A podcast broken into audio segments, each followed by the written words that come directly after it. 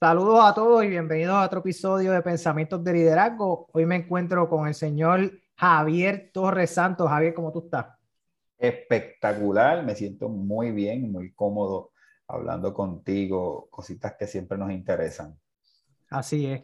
Mira, antes de empezar de hablar de temas de liderazgo y, y de la vida, háblame de lo que es Lead Gogo. Pues mira, gracias por, por darme la oportunidad, primeramente. Eh, ¿Qué es LeadGogo? Mira, LeadGogo es una herramienta que tiene cuatro vertientes.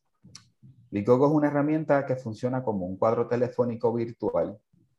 Es una herramienta que maneja y distribuye y ayuda a desarrollar tus clientes potenciales, mejor conocidos como los leads. Y es una herramienta que te ayuda a medir y a manejar a tus clientes. ¿Ok? Cuando te digo manejar, por ejemplo, eh, el cuadro telefónico que nosotros programamos es un cuadro telefónico que va, es como un, un layer, una capa encima de tu telefonía. ¿Qué hacemos? Que todas las llamadas que entran a esa, a esa telefonía, nosotros las vamos a manejar y las vamos a distribuir. ¿Cómo la distribuimos? Pues mira, por ejemplo, en, en un negocio de ventas, tú debes tener varios vendedores disponibles. ¿Y qué hacemos? Pues vamos a distribuir todas esas llamadas en tu equipo de venta. ¿Qué te estamos haciendo? Estamos garantizando que tú no vas a perder ninguna oportunidad de venta. Si tú tienes un negocio que tienes tres vendedores y te llaman tres clientes al mismo tiempo, pues mira, los tres vendedores van a poder contestar esas llamadas. Pero necesito una línea telefónica, pues mira, con solamente tener un celular disponible que esté activo, esa llamada puede entrar. Nosotros podemos distribuir tu llamada a todo tu equipo de venta y las extensiones se convierten en celulares. De esta manera, te damos la oportunidad de que tú como negocio no pierdas oportunidades. ¿Por qué es importante no perder oportunidades? Porque tú como dueño de negocio, tú invertiste en una publicidad. Y tú no quieres que ese teléfono de, o sea, dejen de contestar porque una llamada que no se conteste, dólares y centavos. Y esa es el área de telefonía. La otra vertiente es que, por ejemplo, tú tienes un negocio de ventas, seguimos en las ventas, y tú generas una campaña donde tú estás buscando clientes potenciales. Algún negocio que venda, oye, cualquier publicidad que, que tú haces o generes en las redes sociales es una publicidad donde tú vas a generar unos clientes, vas a generar unos leads. Pues, ¿qué hace la herramienta LeadGogo? LeadGogo va a capturar todos esos clientes que te escriben a tu publicidad, los captura y se los distribuye a tu equipo de ventas. Sin LeadGogo, tú tienes Facebook, el cliente te escribe en Facebook, y si tienes la suerte de tú ser la persona como dueño de negocio que manejas tus redes, pues tú le contestas a tu cliente. Pero muchas, muchas veces esas publicidades llegan a múltiples clientes y tu página de Facebook la trabaja alguna compañía de mercadeo. Para lo que esa persona le contesta a ese cliente, pudieran pasar dos, tres días. Y obviamente con LeadGogo, el cliente que contesta o escribe, le, se le puede contestar de inmediato. O sea que agilizas el proceso de, de manejo de tu cliente y te ayudamos a no perder oportunidades de venta. Ya he explicado esos dos, esos, esas dos vertientes. Uh tiene la capacidad de poder medir todo el esfuerzo publicitario. O sea, que te va a decir a ciencia cierta, si invertiste mil dólares en una campaña, ¿cuántas llamadas generó esa publicidad? Oye, invertí mil dólares en el, en, el, en el Billboard, invertí 300 dólares en Facebook. Pues la campaña, mediante el Google, te va a decir, mira, las llamadas del Billboard fueron tantas y tuviste tantas oportunidades de, de venta. Las llamadas de, de, Facebook fueron tantas y tuviste tantas oportunidades de venta. De esta manera tú puedes mantener y visualizar el presupuesto que estás invirtiendo.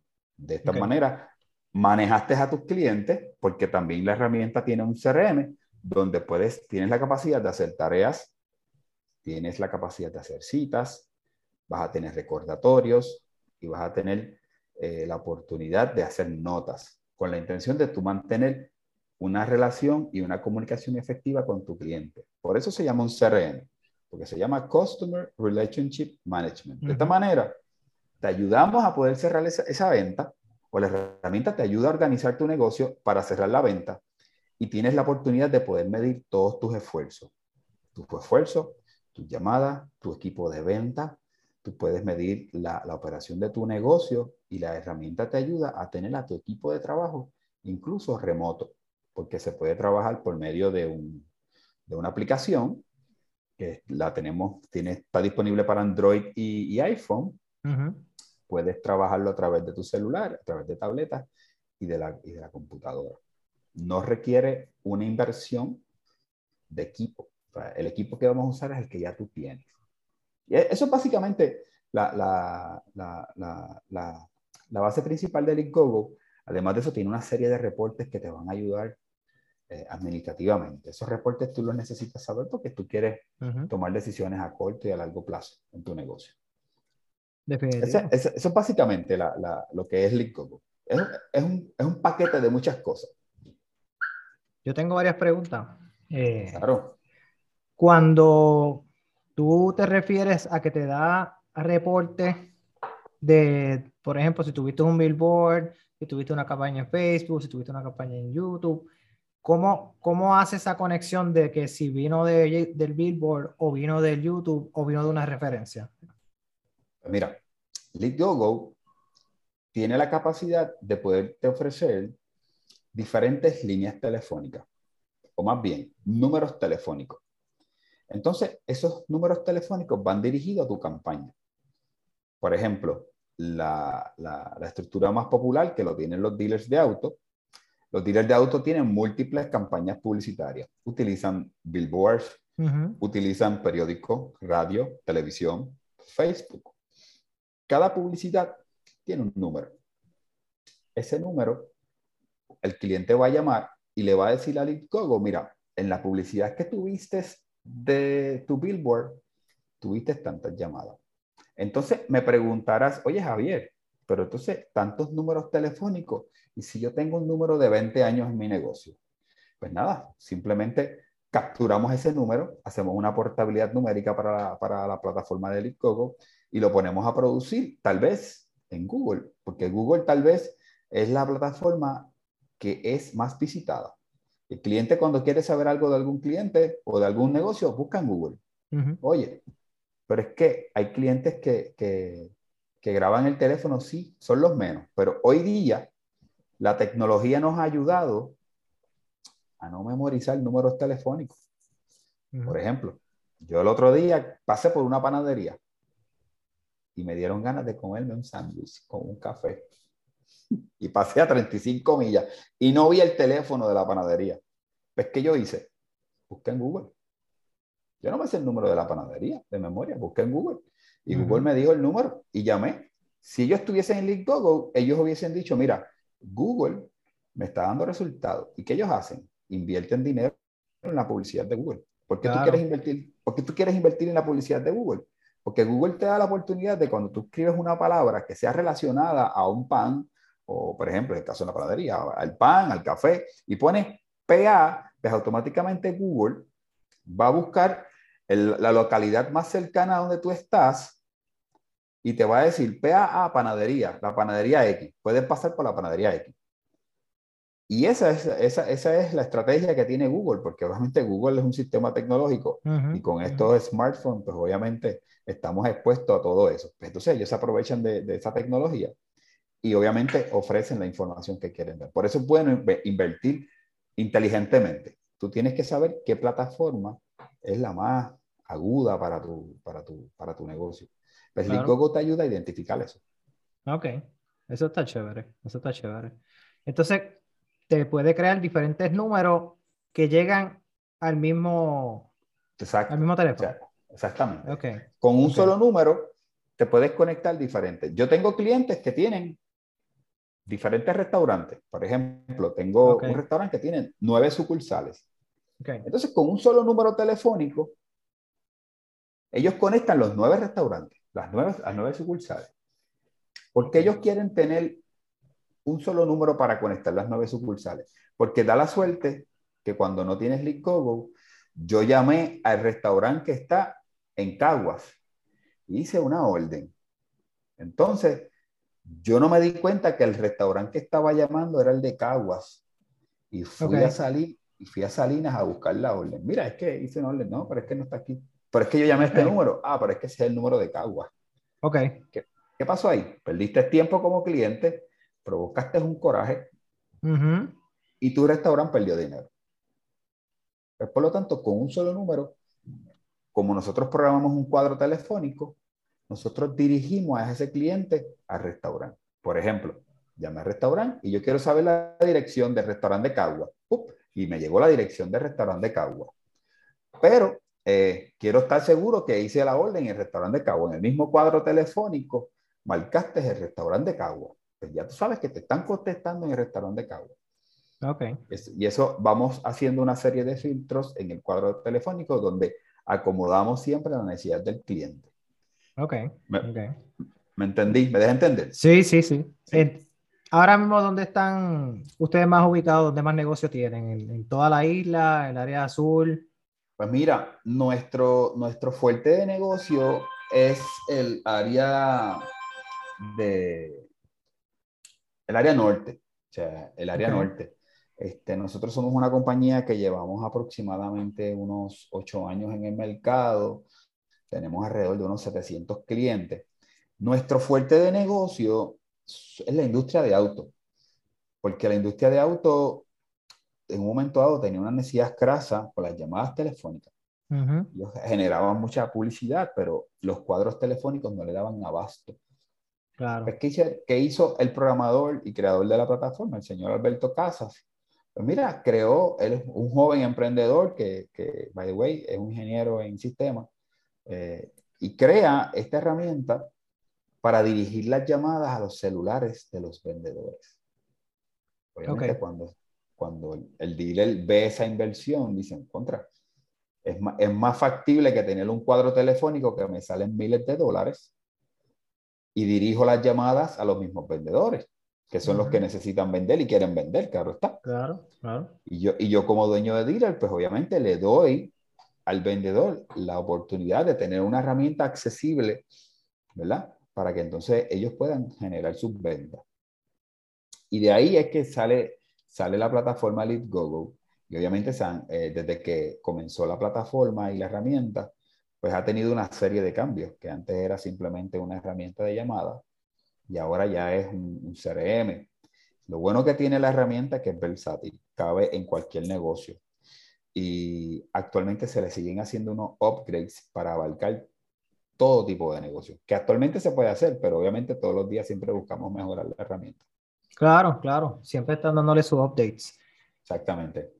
Y lo, lo, que me gusta es que es una herramienta que es, tú la puedes poner en el cuadro telefónico de, de la institución o del restaurante, o la puedes poner en el celular, o en ambas. Exacto.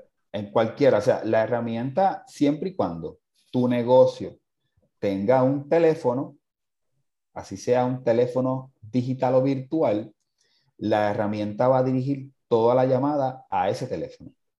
Okay. O sea, o sea que, si tú tienes un cuadro telefónico y tú quieres medir el área de ventas, y actualmente tienes un cuadro telefónico. Pues mira, ¿qué hacemos? Nosotros debajo de tu cuadro telefónico, eh, en el área de ventas, ponemos la herramienta. Si el cliente opcionó la área de ventas, en tu cuadro telefónico, automáticamente activa LeadGogo y LeadGogo distribuye esa llamada entre todos los vendedores. No, existe, no existe manera, no existe manera que tú tengas 10 vendedores y una llamada se pierda. Ah, y si no quieren contestar, Perfecto. La herramienta te ofrece la visibilidad y te dice qué vendedor está siendo más efectivo con tu teléfono, qué vendedor está contestando las llamadas y qué vendedor está ignorando las llamadas. Esa visibilidad tú la quieres tener porque tú quieres eventualmente evaluar y adiestrar a tu equipo de venta. Claro, claro. Eso es lo que busca todo negocio, la manera de poder medir eh, y, y tomar decisiones con la data que tienes. Y si tienes mayor data, pues mejores decisiones puedes tomar. Exactamente. Y la parte positiva que tiene esta herramienta en calidad de la data es que la data es real time. O sea que es desde ahora hacia atrás. O sea que no tienes que esperar dos días, tres días para sacar un informe. Incluso la, la herramienta te ofrece un sistema de reportes que tú los puedes graduar que te lleguen automáticos. Ok. Por, ejemplo, el más popular es, yo quiero saber cuántas llamadas entraron hoy y cuántas se contestaron. Pues llega ese reporte diario a las 5 de la tarde. Pues mira, te entraron 50 llamadas, atendieron 49. Ah, pues, no hay problema, las atendieron todas. Entraron 50 llamadas y entraron 25. Oh, un 50%. Hay que ver qué está pasando. y ahí, obviamente, el dueño que esté bien, en, bien engaged con su, con su negocio, que así deberían ser todos, pues tiene la visibilidad de qué está pasando. Otra cosa que hace la herramienta es que graba todas las, todas las comunicaciones. Ok. O sea que, que tú tienes un equipo de venta, tú quieres escucharlo y tú quieres escucharlo con el propósito de, adiestramiento o válgame, más bien por seguridad. Pues tú quieres escuchar toda la, toda la, todo lo que hablaron tu equipo de venta. Tengo un cliente que tiene un negocio de plantas eléctricas. Ok. Y este cliente, pues, e, él, es, él, siempre está en su negocio y él siempre busca la manera de cómo mejorar sus tácticas de venta. Y cuando un vendedor llega a él, mira, jefe, eh, no pude vender ¿Cuántas, ¿Cuántas oportunidades tuviste? Tuve cinco oportunidades. ¿Cuántas vendiste? Vendí tres. Pues vamos a chequear qué dijiste en las primeras tres y qué dijiste en las últimas dos. Entonces, él, utilizando la grabación del, del mismo vendedor, le dice a sus vendedores, mira, estás haciendo esto bien, estás haciendo esto mal, pudieras mejorar esto. Entonces, el vendedor se siente cómodo porque el mismo dueño está ayudándole a él a vender. Eventualmente me dice, mira, honestamente Javier, esta herramienta me ha ayudado a poder maximizar las oportunidades y adiestrar a mis muchachos. Yo tengo cinco muchachos vendiendo y están todo el tiempo vendiendo. Y todo por teléfono. Porque también otra cosa que hace la herramienta es que se adapta a la necesidad del negocio. Por ejemplo, tú tienes unos empleados fijos que trabajan de un horario a un horario. Entonces, pues tú programas la herramienta para que del horario que él esté trabajando, las llamadas le entren a su celular y en, la, en, en las llamadas, en las horas que no esté trabajando, no le entran llamadas a su celular. Ay, o sea que es bien importante porque tú no quieres molestar a tu equipo de venta. Claro. Entonces, eh, la, la, la, la, herramienta es tan versátil que tú puedes atemperarla a, la necesidad de tu, de tu empresa. Claro. O sea que, si, claro, si llamaras en horas no laborables, también tú tienes la visibilidad de ver las llamadas que están entrando cuando tu negocio está cerrado. Tú tienes, porque tú quieres saber eso, pues porque tú quieres saber qué decisión tomar a corto y a largo plazo. O sea, si estoy recibiendo tantas llamadas después que cierro, ¿qué es lo, qué es lo necesario? Pues mira, expandir tu horario de trabajo y rotar a tu equipo. Pero si supongamos que después de las 3 de la tarde no me entra ninguna llamada, entonces es necesario tener un equipo de trabajo de 3 a 5. Pues no, pues esas cosas tú las necesitas saber y obviamente con la herramienta eh, los reportes son al centavo. O sea, te evalúa todas las horas de operación, te evalúa las horas que más llamadas recibe y las que menos recibe. Que, o sea, de verdad que la, la herramienta te ofrece una visibilidad que a veces algunos negocios o muchos negocios creen saberla toda, pero realmente se le escapan algunos detalles y en esos pequeños detalles existen las grandes diferencias para que la, empresa sea exitosa. Claro, claro. calidad de venta.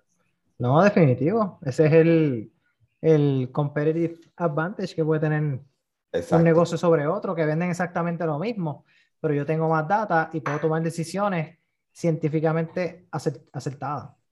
mismo. Y eso es lo que debe buscar todo negocio. Estoy... Mira, eh, eh, eh, irónicamente tengo una panadería. Ok. Esta panadería... Disculpa, déjame cerrar la puerta que se escuchan los nenes hablando.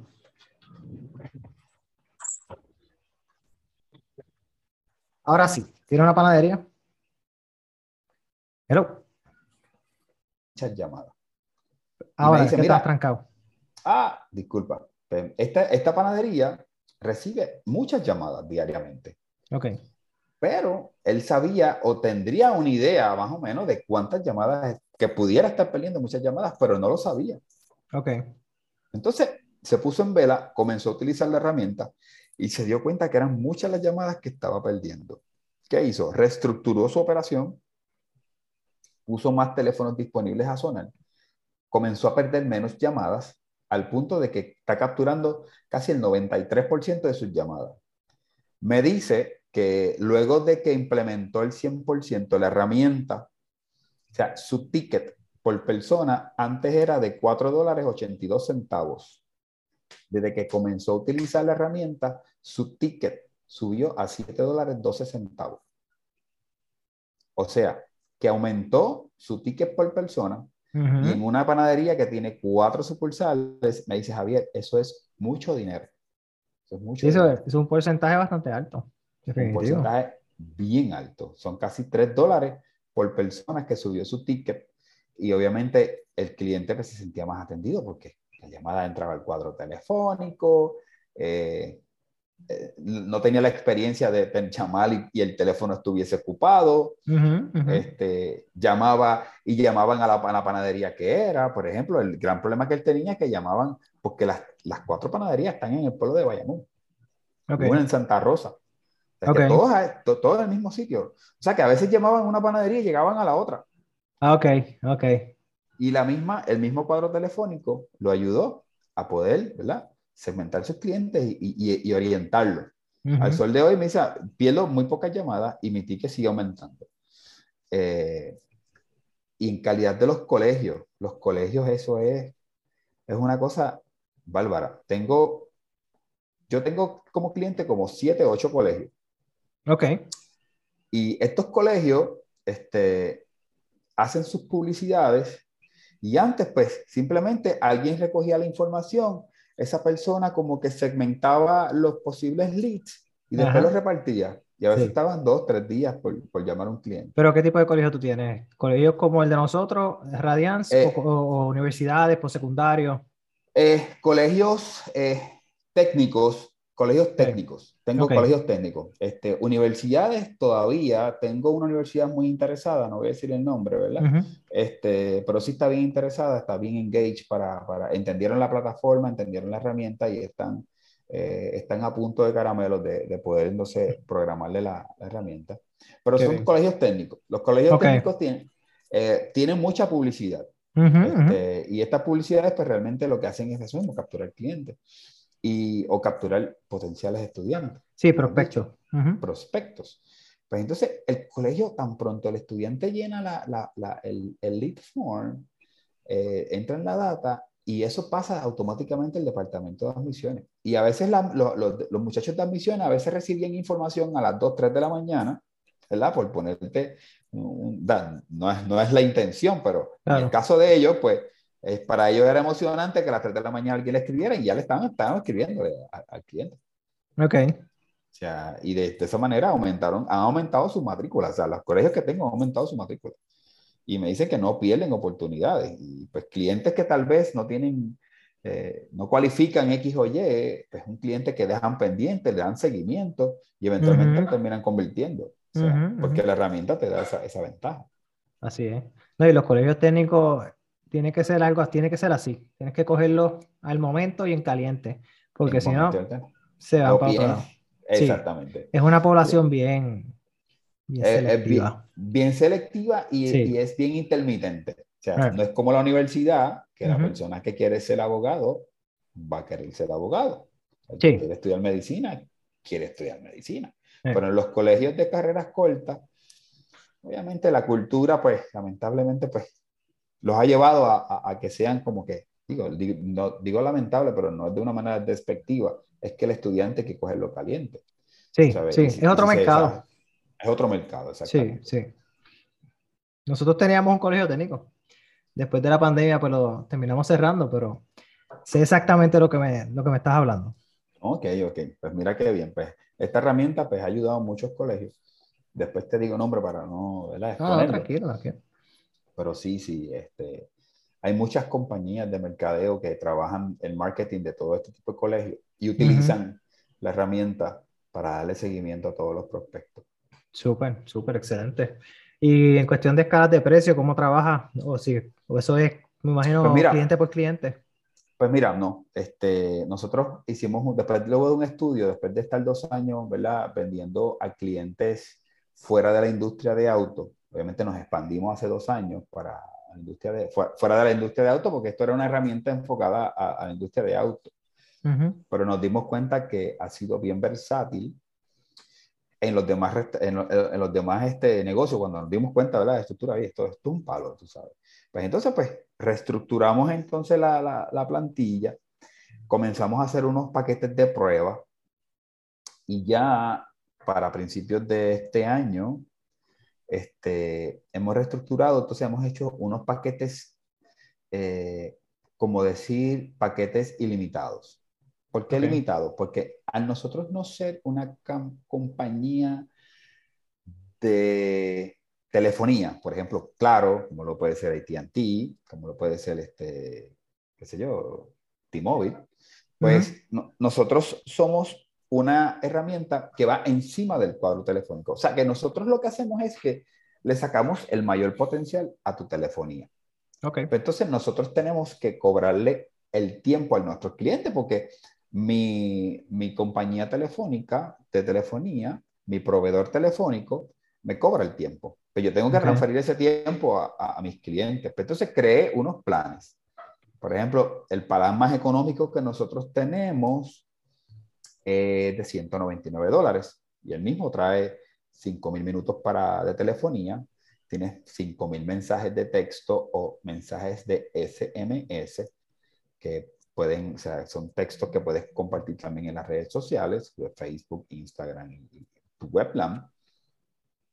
Y tienes una capacidad en el CRM de guardar hasta 10.000 clientes mensuales. Yo no tengo un contrato anual. Mi contrato es por 30 días. Ok. ¿ok? Pero sí le pedimos a nuestros clientes, mira, dame la oportunidad de que lo utilices 90 días, porque en 90 días nosotros nos aseguramos de que tú estés engaged con la herramienta y que la estés usando al 100%. Yo Claro. digo a todos mis clientes, tú puedes comprar la herramienta y si no la usas, la vas a encontrar cara, porque no le vas Claro. a ver resultados, no la estás entendiendo. Pero si la implementas y la usas, la vas a encontrar como una inversión y te garantizo que si tú la utilizas un 100% en el negocio, debes estar aumentando de un 30 a un 33% en 90 días las ventas de tu, de tu mes. O sea que, Eso es entonces, el- significativo. Sí, pues entonces es 199 el primer paquete, que es 5.000 minutos. El segundo paquete que tengo es más para un negocio un poquito más robusto, tienes hasta 20.000 minutos ¿ok? Eh, de, consumo, los mismos términos de mensajes de texto y, y leads limitados, este, perdón, leads hasta 10.000 y el último paquete sería el de eh, 50 mil minutos que pagarías 899. Pero ya más bien esto es para un negocio que, que consume básicamente eh, mucho tiempo en su telefonía. Claro, Este, claro. Y pues claro está, 5 mil minutos, que es el paquete más económico, son básicamente 84 horas. O sea que eso es mucho tiempo para hablar. Y Ujú. pues obviamente la mayor parte de los clientes pequeños, de pequeños y medianos eh, negocios, pues están en 5 mil minutos o menos. Si se pasa de los 5000. Si se pasara, pues estamos hablando de que te voy a cobrar 5 centavos por minuto. Pero en ese Ok. caso, siempre nuestro equipo de venta está pendiente a los clientes los primeros 15 días, porque los primeros 15 días regularmente podemos medir la tendencia de uso a fin de mes. Ok. Entonces, ya en 15 días, pues mira, estás usando en promedio tantos minutos, vas a estar terminando tal vez en X minutos, en tanto tiempo. O sea que te pudiéramos mover el paquete más, más el paquete que le sigue. Claro, Sin claro. Por moverte de paquete no te cobro nada, tú sabes. No existe tampoco una penalidad por cancelar. Solamente le pedimos, ¿verdad?, a nuestros clientes que nos den la oportunidad de tres meses. Si en tres meses, utilizando la herramienta al 100%, no te está dando resultado, que hasta el sol de hoy, en los ocho años, no ha pasado, pues entonces pues, puedes cancelarla sin problema. Y yo duermo tranquilo. Claro, no, y es una buena, es una buena estrategia de mercadeo porque a la gente no le gusta darse a, contratos de un año, dos años. Exacto. Y, siempre, y, cuando hemos recibido esas tácticas de, de, mercadeo donde nos van a hacer un servicio, el servicio tiene que ser por un año, por una cantidad fija, y luego no estás satisfecho, pero como tú eres una persona de negocio éticamente correcta, me dice, pues vamos a terminar este, este año, mi modo, y después cancelamos. Pero si tienes la alternativa de decir, mira, no, este tipo, una persona transparente, un equipo de trabajo transparente, donde me dice, mira, si no te gusta, no hay atadura, por favor dame tres meses, pero si te quieres ir al mes o lo que sea, no hay problema. Cerramos aquí porque realmente confiamos en nuestro, en nuestro producto. Sí. Y eso es, eso, es, eso es muy bueno. Asumo yo que cada vez que usted le dice a un cliente, ellos le quedan encantados porque básicamente el riesgo a esa inversión es mínima.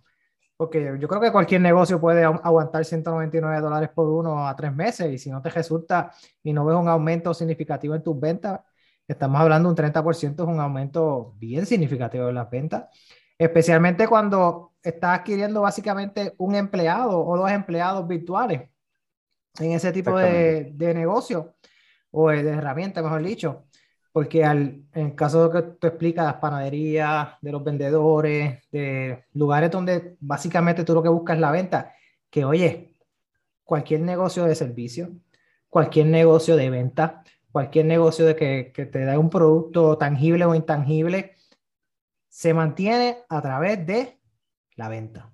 Si no hay venta, tú puedes tener mejor producto, tú puedes tener mejor servicio, pero si no vendes y no creas en la persona esa necesidad de querer comprar tu negocio o de tú cubrir esa necesidad, pues para ningún lado que va. Así que si tú aumentas esa, ese potencial de que las personas lleguen a tu negocio, oye, yo creo que no hay mejor alternativa que lo que ustedes están ofreciendo.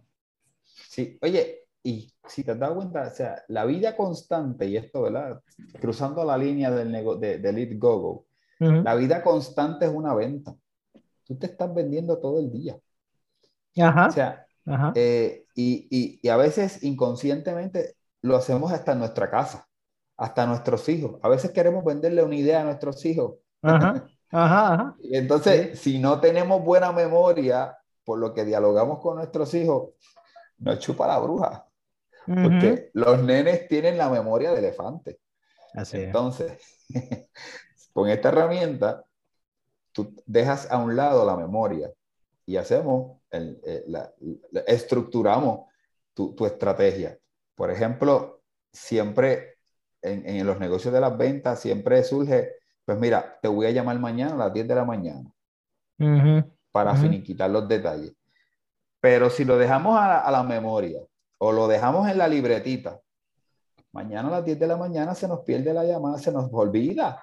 Sí, sí. Y entonces, si el cliente es como yo, que si tú me dices a las 10, a las 10 yo voy a esperar tu llamada. Y si son las 10 y cuarto y tú no me llamaste, yo busqué otro postor, o sea, busqué otro producto similar. Ah, es que se me olvidó llamarte. Pues lamentablemente perdiste la oportunidad. Con LeadGogo, y ahorita tocaste un punto. LeadGogo te ofrece como una secretaria virtual. Sí, porque tienes esa persona que te va a estar recordando, hey, Arturo, tienes que llamar a Javier a las 3 de la tarde, espérate. Si no lo llamas, lo pierdes. Ah, ¿verdad? Tienes razón. Gracias, Lincoln. Una, eso, y eso te va a ahorrar una secretaria. O sea, ¿y cuánto te sale una secretaria? O sea, salario mínimo que ahora subió. Eh, plan médico. Este, póngale que, que, que, se enferme. Llegue tarde o falte ese día. ¿Cuántas cosas pueden pasar con un secretario o una secretaria? Seres humanos, claro. Somos seres humanos. Linkogo no se va a enfermar. Bueno, se puede caer por el internet o cómo trabaja eso, internet, telefonía. Si se cae el internet en tu casa, tienes la aplicación del celular. Ok, ok. O sea, la, o sea, tú necesitas el internet para ver lo que está pasando. Pero si se cae el internet la llamada va a entrar como quiera. Ok. Y se va a distribuir la llamada igual. Ok. Te voy a decir más. En estos días, claro, tuvo una, una avería telefónica grande. Entonces, si tú tienes un sistema de telefónico de claro, perdiste la conexión. Entonces, el Go ¿qué hace? Pues mira, como el teléfono de tu oficina, como es claro, no está funcionando, dame tu celular, que la llamada la vamos a dirigir a tu celular. Ok. No perdiste, la oportunidad de venta. Ok. Porque la herramienta es tan versátil y tan simple que tú lo que haces es que cambiaste el número telefónico de, tu cuadro telefónico de la oficina y pusiste tu celular. Cuando el cliente llama al negocio y la publicidad que vio en el billboard, en Facebook, en Instagram, el teléfono te va a sonar a ti, a tu celular. O sea, que no perdiste llamadas. Y eso, está, eso se ve mucho también en, en, por ejemplo, tenemos diferentes cooperativas que son clientes. Y cuando la pandemia, pues obviamente no podían llegar a la oficina. Claro. Pues su equipo de venta trabajó en su casa. Las llamadas, en vez de dirigirse a la, a la cooperativa, le sonaban al equipo de venta. Y siguieron atendiendo los préstamos trabajándolo desde la casa. Claro. Así, y así sucesivamente. Súper, súper. Bueno, pues ahora vamos a hacer transición a, a Javier Torres. Javier, dame un trasfondo de, de, quién eres tú. Yo creo que vamos a tener que dividir el podcast, uno en, en Lil y otro en, ti. Oye, no, gracias por la oportunidad siempre. Seguro, seguro. Este, pues mira, ¿qué es Javier Torres? Javier Torres es un joven de, de una familia humilde. Este, mi papá era zapatero, mi mamá era estilista. Bueno, digo era, ellos están vivos. O sea, mi papá fue zapatero, sigue vivo, pero fue zapatero. Mi mamá sigue siendo estilista, es una señora de setenta y pico de años que sigue siendo estilista y en el último grito de la moda, o sea, ella, ella es bien fashion, ella es... Y pues me criaron con unos valores bien sólidos en calidad de lo que son este, eh, principios morales, principios familiares. Mi papá no fue una persona que me enseñó mucho con la boca, pero sí me enseñó mucho con su comportamiento. Yo aprendí de él muchas cosas. Y mi papá siempre ha sido una persona de palabra, siempre ha sido una persona sincera, ha sido transparente, no ha sido el papá más cariñoso del mundo, porque nunca, nunca fue cariñoso, pero tengo que, tengo que decirte que ha sido el mejor papá del mundo. Súper, súper. Este, mi mamá, igual manera, ha sido una, una, una, mujer fajona, nos enseñó muchos valores. Este, y siempre el respeto y el amor a la familia fue, fue lo primordial. Obviamente, pues, hicieron muchos sacrificios por darme una buena educación, Estudié en un colegio en Ponce, reconocido. Este, luego seguí estudiando en la Interamericana. Este, estudié finanzas. Luego en el proceso de estudiar, pues comencé a trabajar para la banca. Trabajé 20 años con First Bank para honra. First Bank es, y para mí será así, seguirá siendo uno de los mejores patronos de Puerto Rico. Tremenda escuela, Ahí me desarrollé como analista de crédito. Estuve trabajando de los 20, los últimos 12 años en, el área, en la división de crédito de autos como analista de crédito, donde fue una excelentísima escuela. Y luego eh, se me abrieron las puertas en otros sitios y pues tomé la difícil decisión de renunciar. Me fui con un banco, eh, una financiera eh, de financiamiento de auto boricua. Este, y entonces tuve la oportunidad de desarrollar ese producto de financiamiento en el área azul. Luego, pues, las vueltas de la vida, comienzo a trabajar en, el área de las ventas indirectamente, porque yo vendía, obviamente, préstamos de, de, financiamiento de autos, ¿no? Entonces, me, me, me, fui enamorando de la industria de autos de una manera este, irreparable. O sea, y la industria de auto, el que, el que me está escuchando, sabe que la industria de auto es como un vicio. Una vez tú entras y pruebas en la industria de auto, es bien difícil salir de ahí. Y entonces, pues, eh, tuve la oportunidad de ser gerente en varios dealers del área azul. Este, y luego, pues, aparece la oportunidad con Gogo. Y obviamente el, el presidente de Gogo es mi amigo personal. Y pues, obviamente, tuve la oportunidad de, de, desarrollarme como, como representante de Licogo y hasta el sol de hoy, es lo que llevamos. Pero todo está relacionado porque el Licogo va enfocado, ¿verdad? A lo que es la venta. Eso es básicamente lo que es la vida profesional de Javier. En lo personal, pues soy un tipo simple, eh, ciclista, eh, aficionado, me gusta mucho, me gusta mucho la bicicleta desde exactamente el 2008-2009. Estoy corriendo bicicleta. Este, me encanta. O sea, y no lo hago de una manera competitiva porque casualmente nunca me ha gustado ser competitivo. La única competencia soy yo mismo, soy yo mismo. Pero mira, el ciclismo me ha abierto las puertas de, de muchas facetas y he, y he, encontrado grandes amigos en el, en el, en el ciclismo. Y pues de más está decir que, que tú eres uno de ellos y tu familia. Ajá, definitivo. Fue de una manera orgánica. Así fue que nos conocimos. Así. Corriendo bicicleta. Y de igual manera nació esta, esta, esta bonita amistad. Pues he tenido muy buenos amigos y tengo buenos amigos gracias al ciclismo. es, como, es, es, como un estilo de vida, es como una medicina. En la medida que tú corres bicicleta, tú como que le das vida a tus años. así es, así es.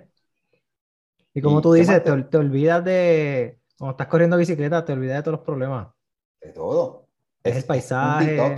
Sí, definitivo, Un detox, un detox. Mira, en estos días este, tuvimos una corrida muy especial en Ponce, donde se metieron 3.000 corredores. Uh testigo de eso. Así es.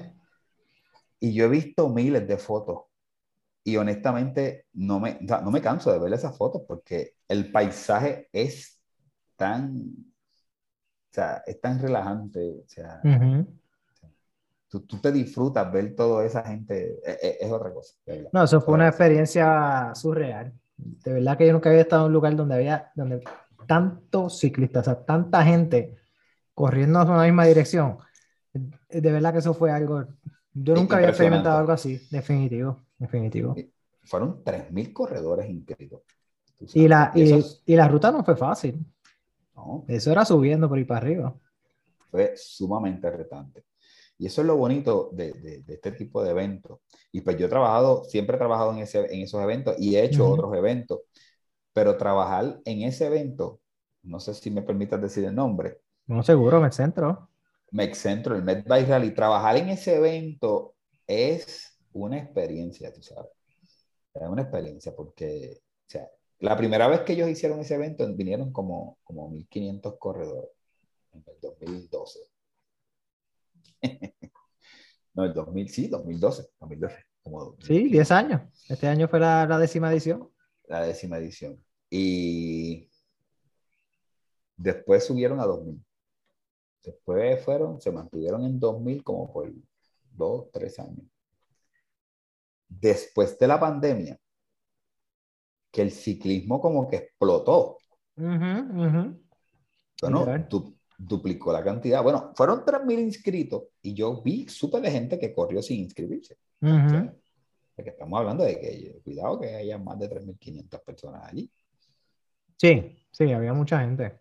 Mira, mira a ver si era impresionante que el rabo, el rabo, o sea, yo tuve la oportunidad que una vez sale el, el, el equipo, a los 20 minutos salgo yo de, de, la, de las facilidades de, de, la salida de, Mex Centro. En Ponce. Que caer. En Ponce tuve que arrancar para Guayanilla porque soy el animador de, Guayanilla. Exacto. Y el rabo era tan inmenso. O sea, yo cogí el último ciclista exactamente en la entrada de Ponce y el primer ciclista estaba entrando a Guayanilla. ¡Wow! ¡Wow! un montón de gente. Diantre. Un montón de gente. De verdad, impresionante, impresionante. Y, y la organización, ustedes empezaron a la hora que eh, entregaron unas medallas espectaculares. Sí. O sea que de verdad esa gente se votó, ustedes se votaron. La, la, logística, la logística de ese evento es bien estricta y eso se lo deben a, al señor Alan Sintron. Alan Sintron es el primer ejecutivo de Med Centro que es un tipo apasionado del ciclismo, amante del ciclismo, este, y es un tipo, o sea, bien estructurado. O sea, es una persona sumamente estructurada, organizada y además de todo es estricto. Ok. Entonces, si a él le gustan las cosas que queden bien hechas. Y me cuentan, no estuve con él, pero me cuenta que estuvo bien contento para el resultado final. Porque es, un reloj, es un reloj. Y obviamente la compañía que contrataron para la organización, eh, eh, no recuerdo el nombre, pero la, la, la, primera ejecutiva se llama Oro. Excelente profesional, Eso sin contar el equipo de staff como Julio Milán, Rey Ortiz y el equipo completo, de, el staff completo de, de Pet No, no, de verdad que excelente yo llegué tarde, porque pensaba que empezaba un poquito más tarde y ya habían arrancado yo rápido me bajé y me, gracias a Dios eran tantos que me pude unir eh, rápido allí en Ponce. Pero de verdad que bien chévere. Ah, una experiencia, una experiencia sí, sí, sí, sí, Oye, vamos a hablar un poquito de, de liderazgo, eh, Javier. ¿Qué es para ti la, o sea, las mejores cualidades que puede poseer un líder o, o las mejores cualidades o más importante eh, para un líder? Te puedo mencionar unas cuantas y tú me dices ahí más o menos si te suenan interesantes. Eh, un líder debe invertir en personas, potenciar el talento de cada uno de ellos, escuchar, fomentar las fortalezas de los demás y liderar eh, con el ejemplo. Pues mira, en términos generales, a mi juicio, yo creo que identificas el 100% de, de, un líder. Sobre todo, el ejemplo que puede tener un, un, líder en su equipo de trabajo es crucial.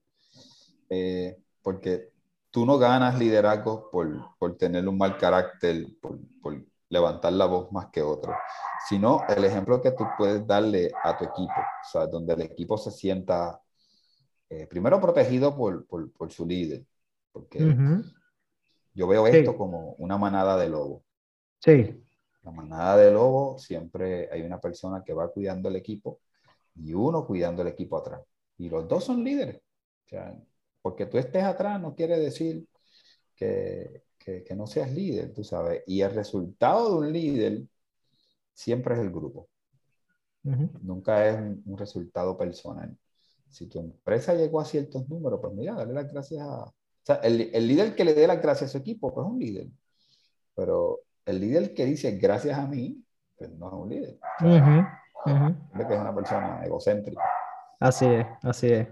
No, y que hay un dicho donde todo lo que ocurre mal es culpa del líder.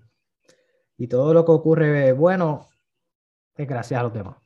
esa es la, la, función principal del líder. La función. Eh, el líder tiene la mayor responsabilidad. Eh, no si tienes un poder, pero tu poder está basado en la responsabilidad grande que tú tienes para la empresa en la que tú trabajes. Y si tú eres el emprendedor y es tu negocio, pues todas esas personas que trabajan para ti, pues tú eres responsable de ellos y de su bienestar. Totalmente de acuerdo. Totalmente de acuerdo. Entonces, cuando tú estás hablando de lo que es liderar con el ejemplo, y lo que es el líder de título versus el líder orgánico, los líderes de título pues son estas personas que vamos a darle este título para que se sienta bien, pero sus actitudes no son las correctas, sin embargo el líder orgánico no necesariamente tiene título, pero es una persona que influencia a los demás a que se logren los objetivos de, de la organización. Sí, ahí te voy a pedir disculpas porque los perros por lo regular. Nada, te preocupes. y entonces me desconcentran. Pues mira, ¿qué te puedo decir? Este, el líder orgánico por lo regular es este tipo de persona que la gente por alguna razón lo ve como líder. Tal vez él no quiere ser ni líder, pero lo es, porque simplemente existe, porque simplemente la gente cree en él, porque simplemente la gente quiere seguirlo, punto. El líder de título regularmente casi siempre está como cuando tú te estás tratando de poner un zapato que no te sirve. Entonces, como que lo esfuerzas y lo esfuerzas y lo esfuerzas y en un final se termina rompiendo o el zapato o tu pie. Ajá. E, ese, ese es el, el, típico, típico, a mi juicio, ¿eh? típico líder eh, de título. Y está este otro líder que lo veo muy frecuente también, que por alguna razón su trayectoria y su experiencia hace que el equipo de trabajo confíe en él. Y tal vez no, no, es ni un líder, tal vez es un empleado secular, pero tiene un bagaje y una experiencia que, que su equipo lo ayuda a, o sea, confía en él. Y ese, para mí, ese es un líder, eh, me atrevo a compararlo hasta con el líder orgánico. este, yo, yo, si tú me preguntaras a mí qué tipo de líder tú eres, pues mira, yo te diría que, que, que es, un, es como un híbrido del líder orgánico versus el líder de la experiencia, porque cuando yo no me siento con experiencia, tal vez me siento un poco inseguro, siempre trato de identificar a la persona que, que, que de alguna manera u otra me puede ayudar. Definitivo. Yo, yo me pueda beneficiar de una manera, ¿verdad? O que ambos nos beneficiemos mutuamente, ¿no? No buscar, ¿verdad? Eh, tratar de, de, de ordeñarlo, como digo yo. Claro. Ordeñar, ordeñarle conocimiento. Pero en la medida que puedo aportar y, y, y, apegarme a esta persona que más experiencia tiene, pues entiendo que uno se va nutriendo, ¿verdad? De, de, más experiencia. No sé si estoy en la misma línea de pensamiento, pero... Sí, entendí, sí. Entendía necesario decir el No, estoy, estoy, no, estoy en total acuerdo contigo. El, cuando especialmente uno está pensando, empezando como líder, eh, ya sea, ¿verdad? Porque entraste en una posición y entonces pues dentro de la posición te tienes que desarrollar para ver si realmente eres un líder, porque la posición no hace el líder. El, el líder se hace a través de la confianza que se va ganando con su empleado o con las personas que se supone que te sigan. Porque si tú no tienes personas que te siguen y, no influencias a nadie, pues realmente no eres un líder, solamente eres un título. Eh, es esa confianza. Si un líder no tiene la confianza de, de las personas que lo siguen, pues realmente no es un líder. Entonces, ¿cómo tú te ganas esa confianza? Pues a través de esa experiencia que has tenido, eh, has ganado, ¿verdad? Has hecho cosas bien y la gente ha, visto que lo que tú has hecho y te has propuesto, pues lo has logrado, pues te va ganando esa experiencia. En el caso de que estés empezando y si tienes estudios o, y tienes un buen interés de ayudar a los demás, pues el identificar esa persona que es el líder orgánico, que no necesariamente tiene un título, pero es el que mueve las masas dentro de la organización, o sea grande o pequeña, ¿verdad? Porque tiene la experiencia y la gente ha visto que ayuda a los demás a crecer, que eso creo que es el, el punto mayor de cualquier líder transformacional o cualquier líder que realmente quiera mover masas y que las personas se sientan satisfechos de su trabajo, pues a esa persona tú no la puedes echar hacia un lado, al revés. Tú, ¿y qué tú opinas? Y cuéntame. Y y lo vas llevando y a través de él, si tú te ganas a él, te ganas al grupo completo. Exactamente. Fíjate, diste un punto en el, eh, un, diste en el clavo, o punto del clavo, el clavo del punto. Sí, sí. Eh, eh, tienes, tienes que, o sea, una, si una vez uno se gana la confianza del líder orgánico, el, el liderazgo, si eres un, un, un, líder de título, el, líder, el, el, el liderazgo te lo vas a ganar mi papá, yo aprendí de mi papá que el, el, respeto no se le da a nadie. El respeto se lo gana la gente. Uh -huh. Así es. Y en la medida que tú te ganes el respeto de la gente que te rodea, o sea, yo entiendo que abres puertas. Y si abres puertas, pues obviamente tienes lo que necesitas, que es el liderazgo orgánico. Uh -huh. Entiendo uh -huh. yo, ¿verdad? Que, que así sí. debe, y así debería ser. Claro, claro. Oye, a ti y a mí, ¿te importa lo mucho que sabe alguien? Bueno, tiene un grado de importancia. Para sí. mí no es mucho. A mí lo que me importa es de qué manera tú me vas a ayudar. O de qué manera tú vas a ayudar a la organización a, a cumplir las expectativas de, de crecimiento o, o, de venta o, o lo que sea. O sea, ¿qué tú vas a aportar para que, ya sea dándome las herramientas que yo necesito para trabajar, dándome el tiempo que necesito, dándome la motivación de qué manera tú vas a hacer para que yo pueda lograr o nosotros podamos lograr los objetivos organizacionales. Yo, escuché una vez de un, un jefe de, del banco decir, ¿por qué si yo contrato gente inteligente, yo tengo que decirle lo que tiene que hacer? Ok. Yo, si yo contrato gente inteligente, es para que ellos me digan qué yo hacer. Y eso es parte de un líder. O sea, si tú como líder, tú tienes una persona que tú sabes que tiene el potencial, pues vamos a hacer algo que explote el potencial. Que despierte ese potencial que tiene dentro de él. Tal vez ese, cuando despierte ese potencial, ese líder que tú contrataste, es en el momento que se destapa la botella de champán. Claro. y, y, la visión de ese, de, ese, de ese supervisor, me acuerdo que incluso me dijo un momento dado, Javier, tú nunca peleas con el dinero. Entonces yo nunca entendí eso. ¿Cómo tú peleas con el dinero? Pues mira, tú no, tú no te enojas con un cliente. ¿Por qué tú te vas a enojar con un cliente?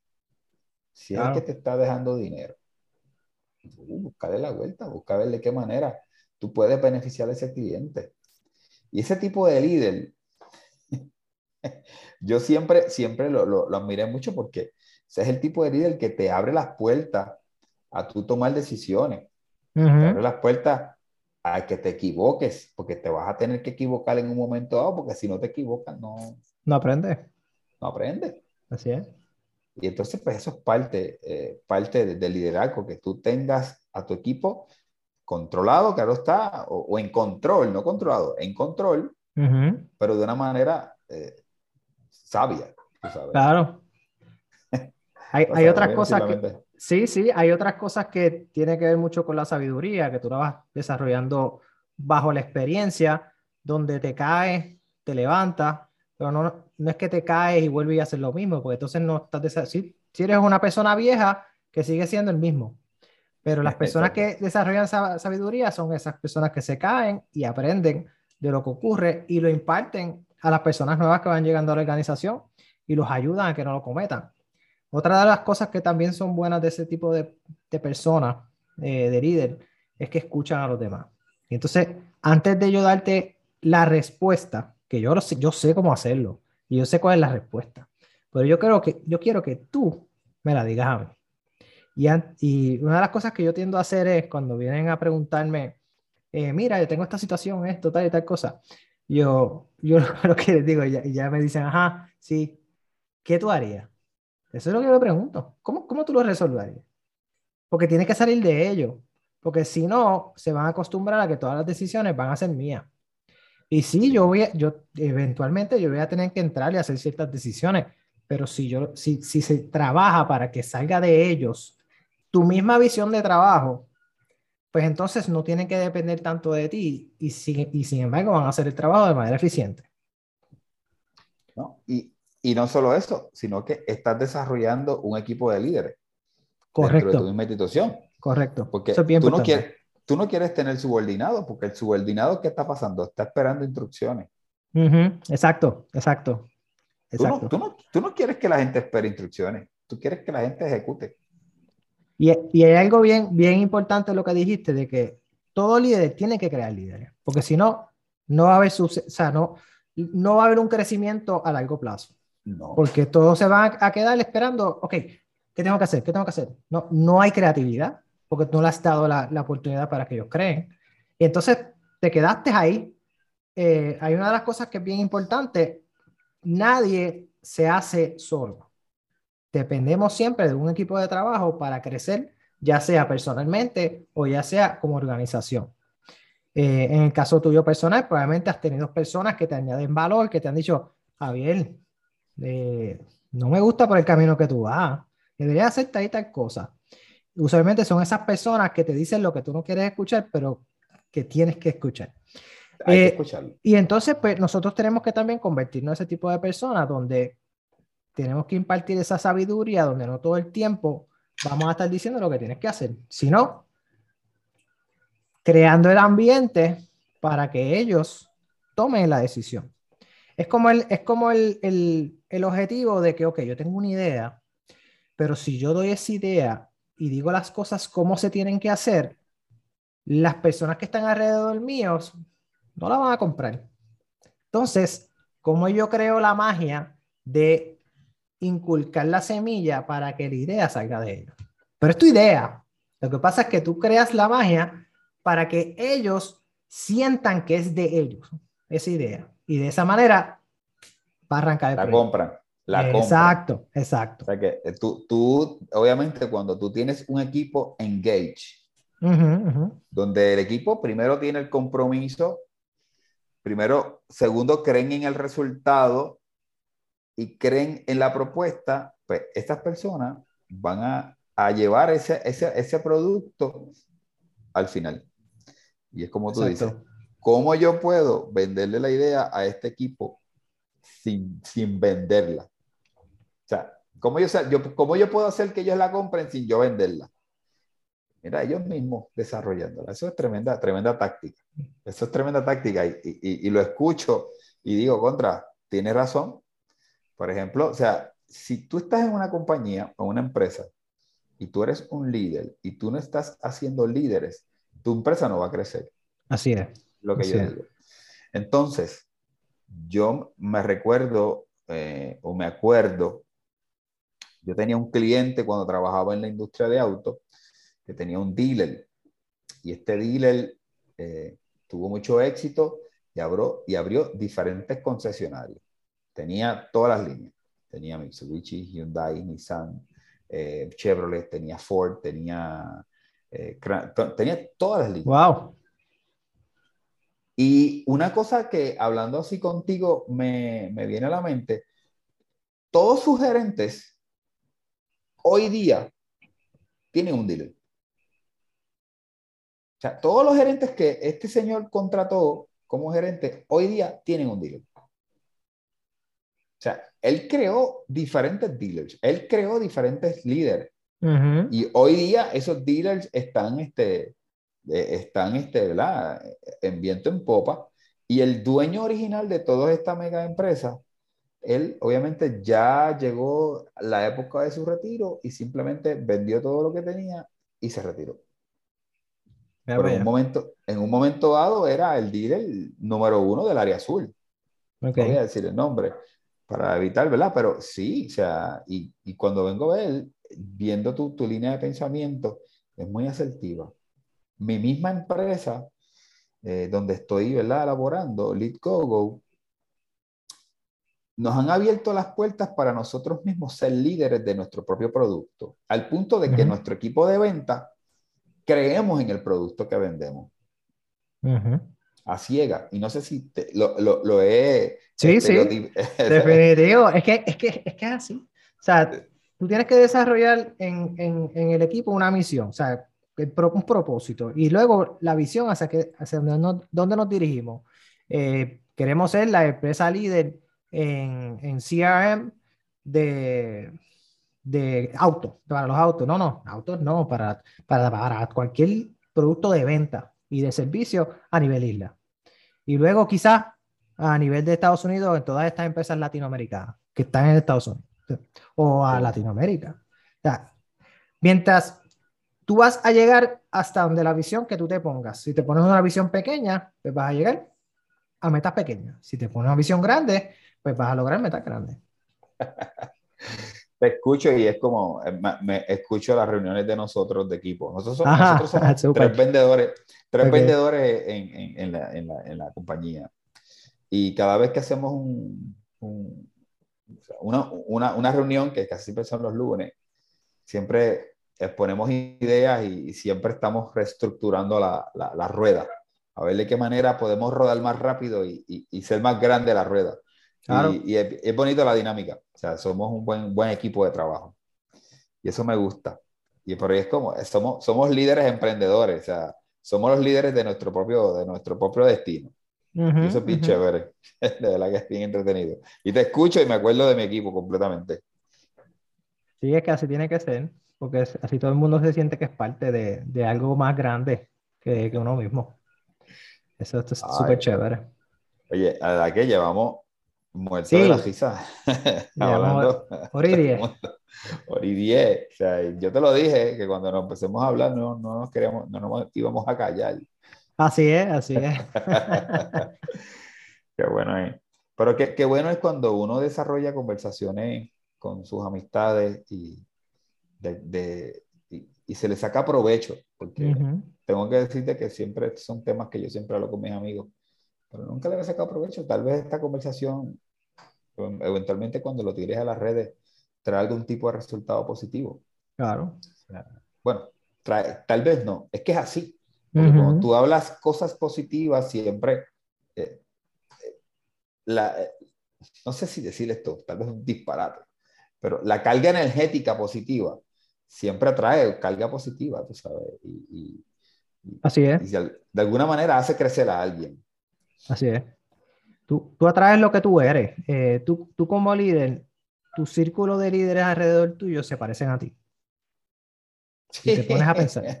Así es, así es. Sí, sí. Así es. O sea, si tú eres una persona empática, sí, sí, si tú eres una persona empática, si tú eres una persona energética, si tú eres una persona que está siempre pendiente a los clientes. Eh, yo, por ejemplo, voy a dar un ejemplo mío. Cuando yo estoy, estoy dando la ronda y entro por el lobby y veo dos o tres papás allí parados mirando para el lado, yo, te atendieron. Yo siempre estoy pendiente al cliente. Porque el cliente básicamente es el que me, me da la vida a mí yo obviamente yo le resuelvo el problema, eh, la educación de sus hijos, eh, pero él me resuelve el mío, ¿verdad? Este, mi, mi porvenir. Y, y, eso siempre lo he tenido en mente y, y, a través obviamente de las acciones de uno, los, que, los empleados que están alrededor ven la importancia eh, y obviamente con las reuniones constantes que tenemos con equipo se trabaja, pero más que cualquier otra cosa es ellos ven cómo tú te relacionas con los demás y cómo tú te importas por los demás. Y yo creo que eso atrae a otras personas a, a ser su propio ser. O sea, tú no puedes pretender ser nadie, tú tienes que pretender ser tú eh, y ser único, porque cada uno de nosotros somos únicos y traemos nuestras, nuestras experiencias y nuestros talentos que se convierten en fortaleza para ayudar a los demás. Y en, y en esos momentos donde tú sabes que tú tienes una debilidad, después juntarte con personas que tengan tu debilidad con fortaleza. Es más fácil dicho que hecho, pero se puede, se puede hacer y se puede lograr. Sí, oye, y, y viéndome por esa misma línea, muchas veces eh, tú tienes personas que, que te siguen y te admiran por lo que eres. De igual manera, hay personas que viceversa, te detestan y, y, no te soportan por lo mismo también. Claro. Este, y como yo le digo a veces a mi hijo, mi hijo tiene 17 años, yo mira, papi, es tan importante mantener, ser cuerdo, vamos, vamos a poner de esta manera, a este término, tal vez me equivoco, pero ser cuerdo, porque aunque tú no lo creas, hay gente que te está viendo y de alguna manera u otra, tú eres inspiración para ellos. Y tal vez vas a, vas a inspirar a la gente a que te quieran y también vas a inspirar a la gente a que no te quieran. Claro. Pero tú, tú no tienes control de eso, ni de A ni de B. Tienes control de lo que tú puedes hacer. y, y, eso es una campaña que tengo con mi hijo. Él tiene ahora, va en cuarto año. Y, y, siempre trato de que él sea una mejor persona siempre. Y que la gente lo admire porque es una buena persona. O sea, y que él, o sea, busque, no sé si esto está correcto, pero que por lo menos que busque, busque que lo, que lo quieran por ser una buena persona. Claro. No por ser un travieso de, de porquería. Qué cosa, ¿no? Y eh, de verdad que, de hecho, la edad de 17 años de ahora no son los mismos 17 años de, de cuando yo tenía 17 años, porque todo era diferente, ¿sabes? o sea, Ahora todo se sabe. Sí. Ahora están chavados. Sí, malditas redes sociales, tú sabes. Este, pero mis papás, mis papás, de verdad, cuando yo tenía 17 años, mis papás no estaban tan pendientes. Tal vez porque yo era el último. O sea, en mi casa somos tres y yo era el menor. Yo soy menor también en casa. Tal vez era porque yo era el último y ya, ay, lo que vaya a hacer este no me importa. que no, tal vez sí le importaba, pero... Claro, claro. Ahora, todo lo que hace mi hijo, uno siempre está pendiente porque es el único que tengo, tú sabes. Claro, claro. una vez me dice, ah, es que tú no me quieres. Yo, mira, brother, o sea, ¿cómo tú te vas a atrever a decirme a mí que yo no te quiero? Ajá. O sea, para que sepa, yo me monté una montaña rusa por ti. O sea. ¿Y no te gustan? No, yo soy bien cobarde para eso. Ah, ¿verdad? Sí, sí, sí, sí. Sí, sí, sí. para eso. Y ese día me dijo que quería montarse conmigo. No, por favor, papi. Tenía ocho años, nueve años. Ok. Y me monté con él. Por poco, por poco pierde a su papá de un ataque al corazón. Diantre. Ay, te veo que te frisaste. Ahí, ahí, caí, ahí caíste, ahí caíste. Y yo le dije, cuando tú seas viejo, yo espero que te acuerdes de este momento. Ajá. ¿Se acuerdan? ¿Se acuerdan? Eh, yo me acuerdo mucho que mi papá me hablaba de su papá y, y, ahora que yo estoy más o menos en la edad que él estaba cuando me contaba eso, y fíjate, yo ahora me estoy acordando de cosas que, mi papá me decía. Digo, mi papá también está vivo. Digo, el viejo es el presidente del colegio, tú sabes. Y estamos en ese periodo de, de sucesión y, y definitivamente es una persona de mucha sabiduría. Y bien estricto también. O sea, padre, los que son los, tener papás que son este, boomers, estamos hablando de personas que son bien estrictas. Estrictas, pero que te ah. enseñan su cariño de esa manera. Sí. y, y, a veces uno dice, entre yo no soy de esa manera, eh, ¿de qué manera yo pudiera quizás ser más estricto con mis hijos? Pero no me sale. Eh, eh, y darle estructura, porque en estos tiempos, pues, es algo que uno, pues, como padre, tiene que trabajar también eh, darle estructura a sus hijos. Eh, pero nada, ahora si mis hijos quieren que le compre algo de Pokémon, le compre algo de Roblox, pues ok, pero pues vamos a lavar el cajo. Vamos a limpiar la marquesina. Y pues te lo compro cuando hagas eso. Y, mano, y lo hacen. Así que por lo menos por ahí uno, uno empieza. Este, mi hijo, mi hijo, no, no, es de pedir, pero cuando pide como que duele. Ok, pide caro. pide caro, tú sabes. Eres loco con los tenis. Ajá. Pero algo que he tratado de fomentarle desde el día uno es el ahorro. tengo una estructura de banca, pues, tengo que enseñarle a ahorrar. Definitivo. Este, y, y tengo que decirte, es, es, duro, es duro, es duro porque eh, estos, estos jóvenes tienen una competencia en su escuela, un colegio aquí de, de aquí de Ponce, Entonces, pues, el ahorro en estos momentos de su vida no, es, no es un gol para ellos. Tampoco entienden ni ven a largo plazo el, el, el verdadero propósito de un ahorro. Entonces, cosas que yo le, le enseñé, mira, te dije, si ahorras puedes comprar tu pasaporte.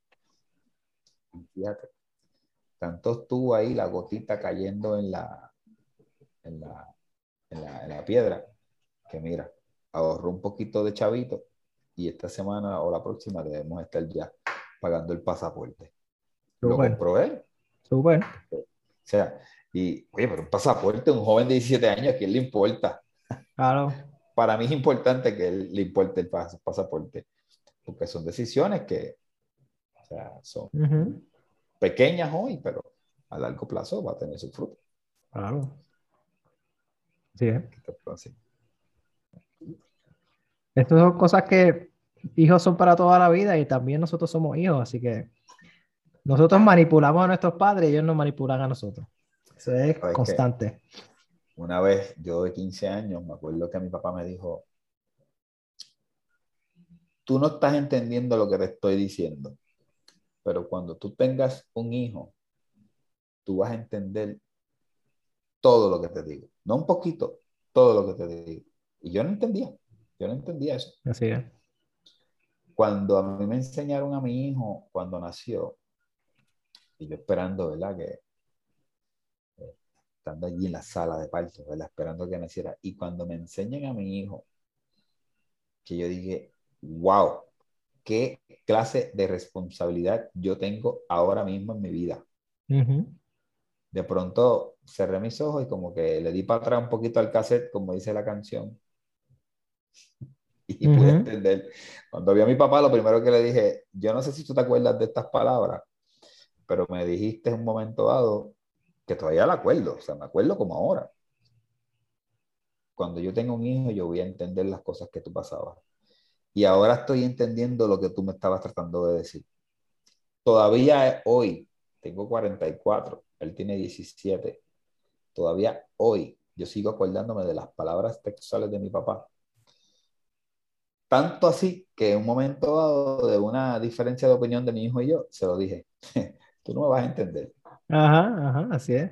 Cuando tú tengas un hijo, tú te vas a dar cuenta. Así es. Vamos a ver. Devastador, qué fuerte. Y ya, ya, está en mira que ya mismo te, te conviertes en abuelo en par de años. Ah, no, no, por lo menos que esperes hasta los 30. no, definitivamente hasta los 30. Bueno, es que así ahora, ahora, la, ahora la gente está pariendo a los 30. A los, 30 y pico. Y estos muchachitos se están yendo a la casa a los 27 y 28 años. Sí, sí. Yo, que yo no sé qué va a pasar. Yo le digo a mi que nosotros somos los anormales de nuestra época de los millennials, porque nosotros tenemos tres muchachos y el primero lo tuvimos a los 25 años. Y el primero lo tuvimos a los 25 años, así que imagínate. Cuando, cuando yo tenga 50, eh, el mayor va a tener 25. Imagínate, el, a los 25 años tuve yo a, mi hijo, a los 25. Ah, pues, así mismo. Sí, sí, a los 25 años. Este... Lo que pasa es que tú paraste. Yo tuve dos más.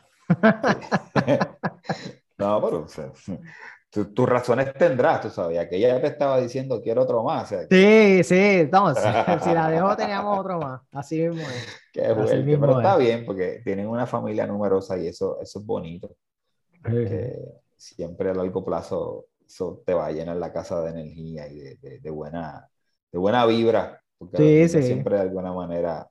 De hecho, estoy tratando de trabajar el bigote porque ya está casi de vaquero. Ajá, ajá. Y lo tiene ahí al lado. Tu nene me dijo, tú tienes barba de Santa Claus y bigote de vaquero. ¿Ok? Sí. Estoy haciéndolo de vaquero. Ya mi me pongo el sombrero. así es, así es. Bueno, Javier, te agradezco un montón que hayas participado aquí conmigo en el, en el podcast. Le, le hemos dado duro, ya llevamos casi, casi hora y media. Queremos callar.